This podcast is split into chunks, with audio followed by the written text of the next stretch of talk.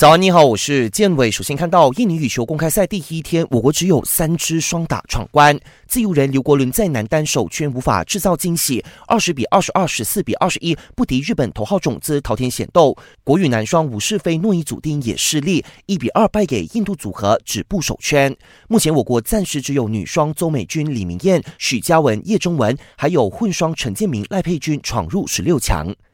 潘德雷拉又锁定一个奥运资格，在韩国光州举行的二零一九年国际泳联世界游泳锦标赛的跳水赛中，我国跳水公主潘德雷拉以三百一十二点七零分，在女子十公尺跳台半决赛中排名第九，晋级十二人决赛，这也让她得到了第二个晋级二零二零年东京奥运会的资格。出台消息，内马尔转会交易陷入罗生门。尽管早前传出巴萨已经向巴黎圣日耳曼送上了四千万欧元，外加库蒂尼奥和登贝莱的报价回购内马尔，但却遭到了拒绝。根据最新的消息，大巴黎到今天为止根本就没有收到任何的报价，哪来的拒绝呢？